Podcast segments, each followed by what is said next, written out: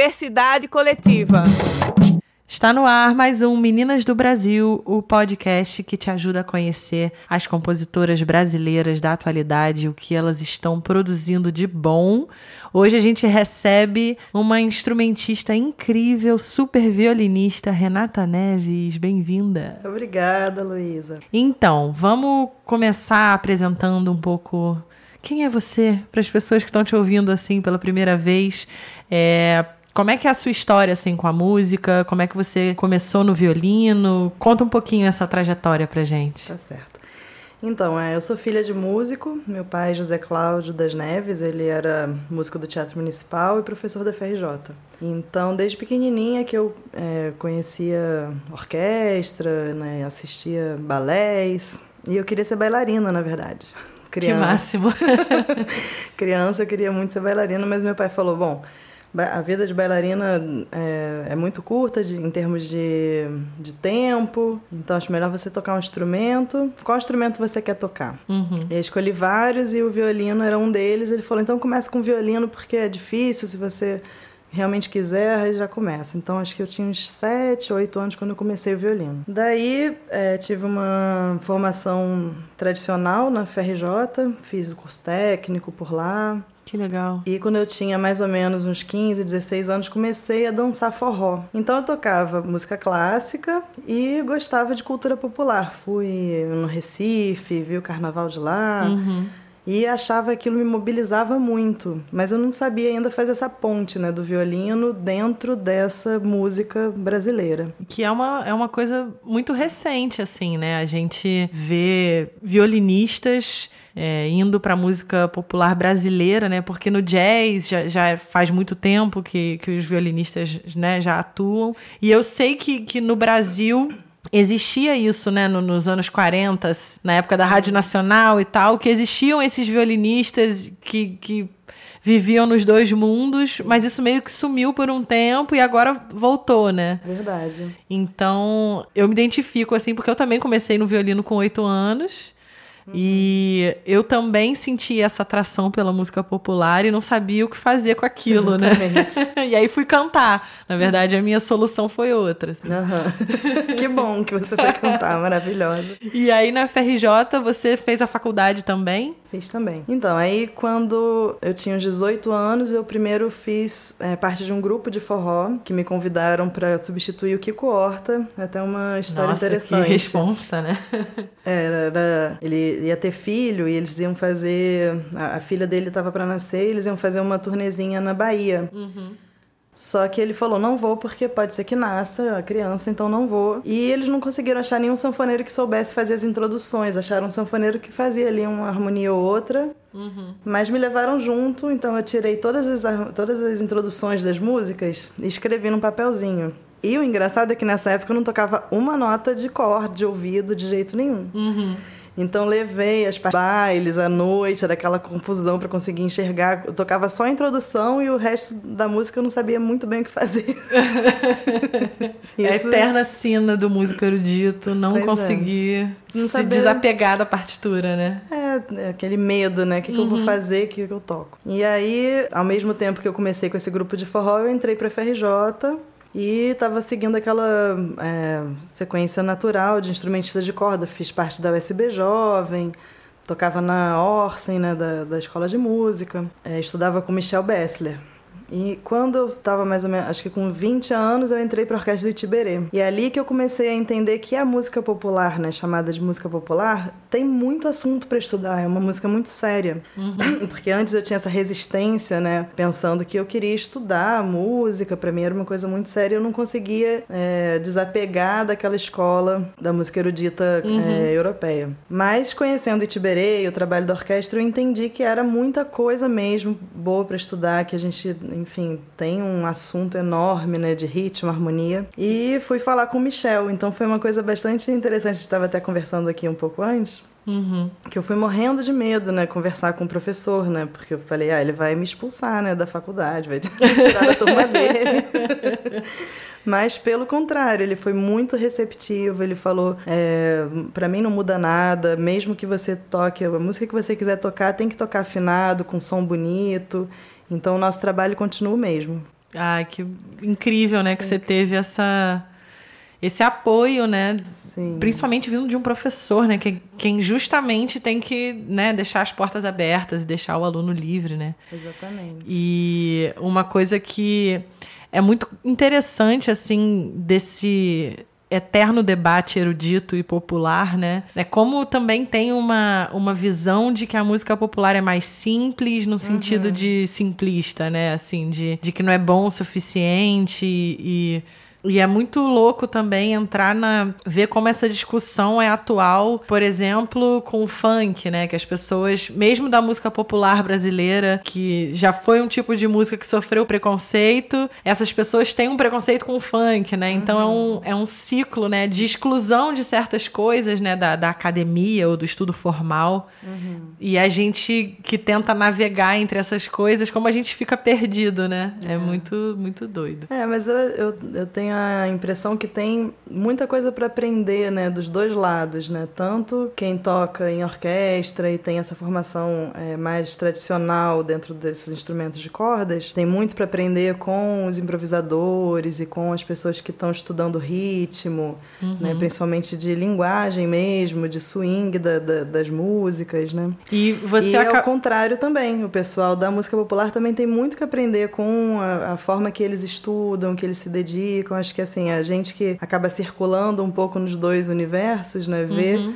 Que precisa abrir essas fronteiras, né, se visitar um pouco mais. Acho que seria rico para enriquecedor para os dois lados. E você acabou estudando na França também, né? Isso. Que é um lugar onde o violino improvisado tem mais espaço, né? Do, né? Tem uma tradição talvez maior. Como é que foi esse tempo lá? Então, eu fui é, estudar jazz, improvisação, na turma do Didier Lockwood, que é um grande violinista que faleceu recentemente. E foi bastante impactante, porque até então eu não tinha muitas referências de violinistas improvisadores. Eu conheci o Nicolas Krasik, que foi um violinista francês que veio para o Rio, então era alguém que era uma referência de violino. Mas no mais, eu aprendia sobre improvisação ou sobre esses assuntos mais de harmonia e ritmo com os guitarristas, com os saxofonistas. Eu ia perguntando para os meus amigos como é que eles faziam, né?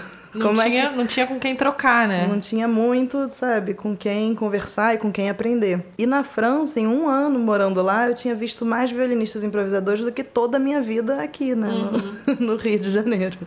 Então foi bastante impactante, porque tem na música cigana, você tem é, na, na música Manouche, você tem várias músicas com violino, que é um instrumento que pode ser muito festivo, né? Uhum. As pessoas às vezes associam o violino com uma coisa mais melancólica. Uhum. Mas, na verdade, para fazer a festa e, e tocar para o povo ficar alegre é um dos melhores instrumentos que tem. É, né?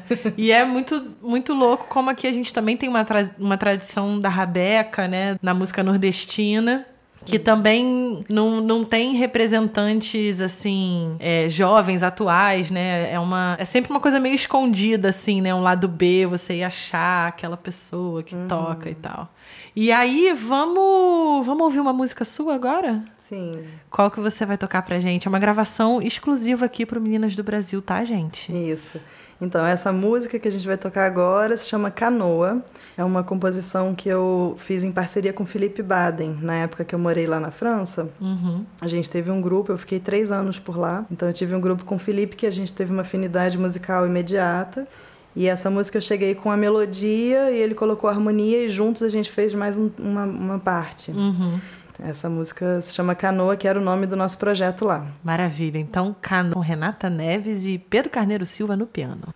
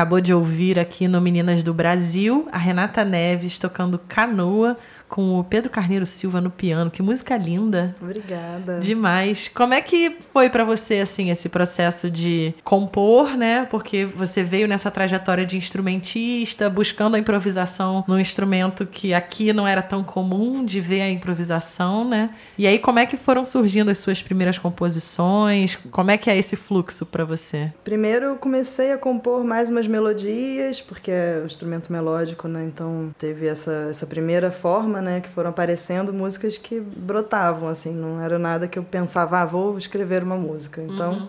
é, uma, a primeira música que eu escrevi, que eu fiz, chama Entre Rios. E eu não dava muita bola para as minhas músicas, assim, eu fazia porque apareciam e eu escrevia, deixava registrado em algum lugar, ou às vezes até não, provavelmente alguma se perdeu. É, só que quando eu tive na França, no curso de improvisação e jazz, no segundo ano a gente fazia aula de arranjo. Então, é, eu era muito boa na turma, apesar de, é, enfim, não saber. Na minha cabeça eu achava que eu não sabia muito de harmonia, mas conseguia fazer uns arranjos muito bons e tinha um elogio do professor. E no final do ano teve uma espécie de concurso interno que ele pediu para cada um escrever para uma formação fixa, para novos instrumentos de sopro, uma composição autoral. E aí eu escrevi, recuperei esse tema Entre Rios que eu tinha feito e escrevi para nove é, instrumentos, né? E foi escolhida a melhor música da turma, que foi tocada no Petit Jornal de Montparnasse, que é, da turma de arranjo foi uhum. escolhida as melhores. Uau! E daí, quando isso aconteceu, eu falei, nossa, então tem um valor, né? Aquilo que eu escrevo, as pessoas gostam. Então, recebi elogios dentro da escola, do próprio Didier, gostava das minhas músicas. E no terceiro ano que eu morei lá em Paris, eu fui fazer um curso de arranjo para Big Band com a Karine Bonnefoy, no, no, Conservatório é, da Place de Italie. E nesse período também estava escrevendo bastante. E é, foi exatamente nessa época que é, eu escrevi essa música chamada Arthur, que vai ser a próxima que a gente vai ouvir. Uhum que ela estava, é, a Carrine, né, no curso de, de arranjo, ela pediu para a gente escrever uma composição. E nesse mesmo período eu fiquei sabendo que tinha nascido o filho de um amigo meu, do Miguel, uhum. e que teve umas complicações no parto, então estava numa situação muito delicada daquela vidinha. E como eu estava longe, eu fiquei agoniada com aquilo e pensei, bom, vou fazer uma música para ele em forma de oração, uma Ai, forma de trazer, é, sei lá, alguma, algum alento para esses pais e, e, mandar uma energia positiva. Então eu fiz essa música Arthur, que é, finalmente foi tocada lá e quando eu voltei aqui para o Brasil, em 2014, eu voltei com a vontade de montar um quarteto de cordas, porque é, eu adoro tocar música de câmara, apesar de tocar música popular brasileira, de dar essa tônica para improvisação e para os ritmos. Eu gosto muito de tocar com outras cordas, eu acho muito bom assim o timbre, né? É muito gostoso, né, de tocar junto assim. Eu também já tive essa experiência mais novinho, também fui da USB jovem em algum momento, depois uhum. de você talvez. e é muito bom, né, essa sensação de tocar junto, cantar junto em coral, não sei, tem um lance diferente que não Sim. é de banda, né? Sim. É uma outra, é uma outra parada. Uma outra coisa. E aí eu tinha essas amigas, né? A Maria Clara Vale no violoncelo, a Karen Verten na, no, no violino e a Tina Werneck é, na viola. Uhum. E a gente se juntou primeiro para estudar juntas, para procurar as sonoridades, como é que poderia fazer um quarteto que englobasse improvisação, que englobasse arranjos nossos. E com o passar do tempo a gente foi colocando músicas nossas e foram surgindo parcerias. Então, no final do ano passado, a gente resolveu fazer um disco que se chama Entre Rios, convidando outras seis compositoras mulheres para participar do nosso disco. Então somos quatro, né, o quarteto, mais uhum. seis compositoras e mais a Dani também, Dani Pastore, que é engenheira de som. Acabou sendo um projeto todo só com mulheres. E essa música que a gente vai ouvir agora, Arthur, faz parte desse disco. O quarteto Cais é uma homenagem para o Arthurzinho do Miguel e da Natália. Que beleza. Então vamos de Arthur.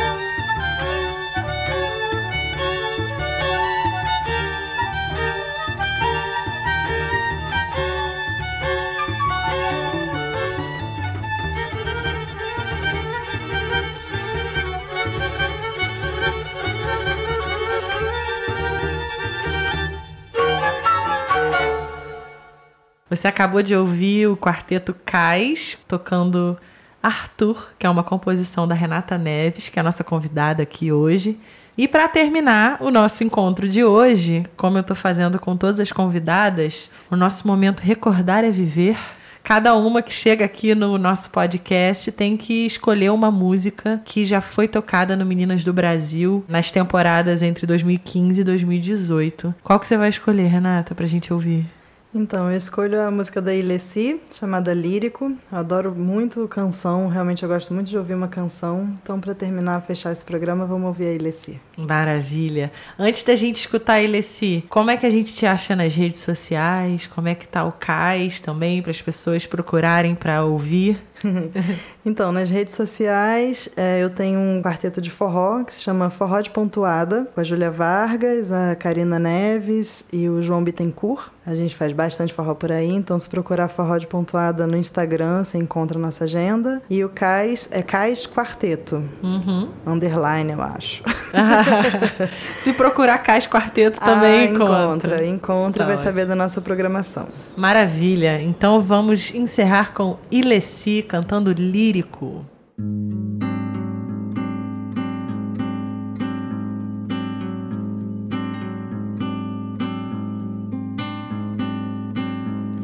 Parece chorar, mas no fundo de tudo, olho solar sabe não cegar não sumir, dissipado em sombra em mar em si.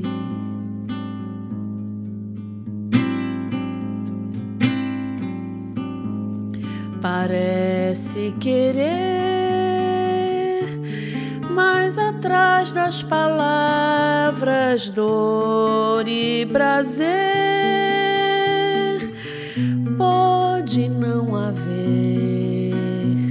Mais que o som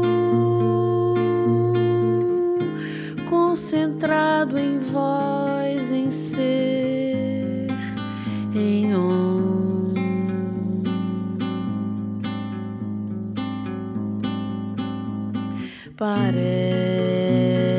trair seu dom de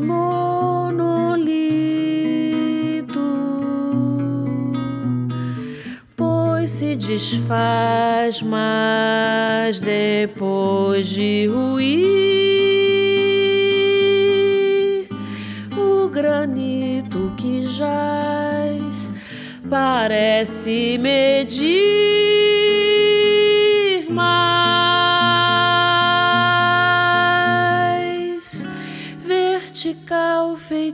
feito um menir.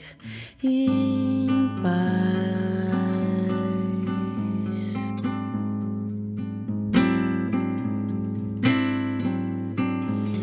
parece compor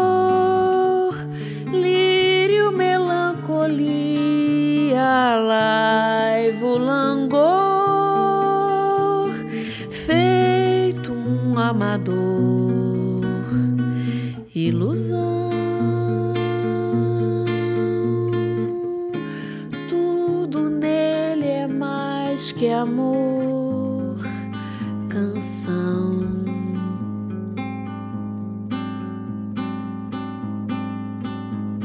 parece trair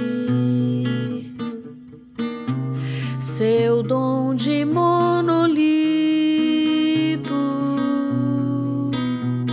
pois se desfaz, mas depois de ruir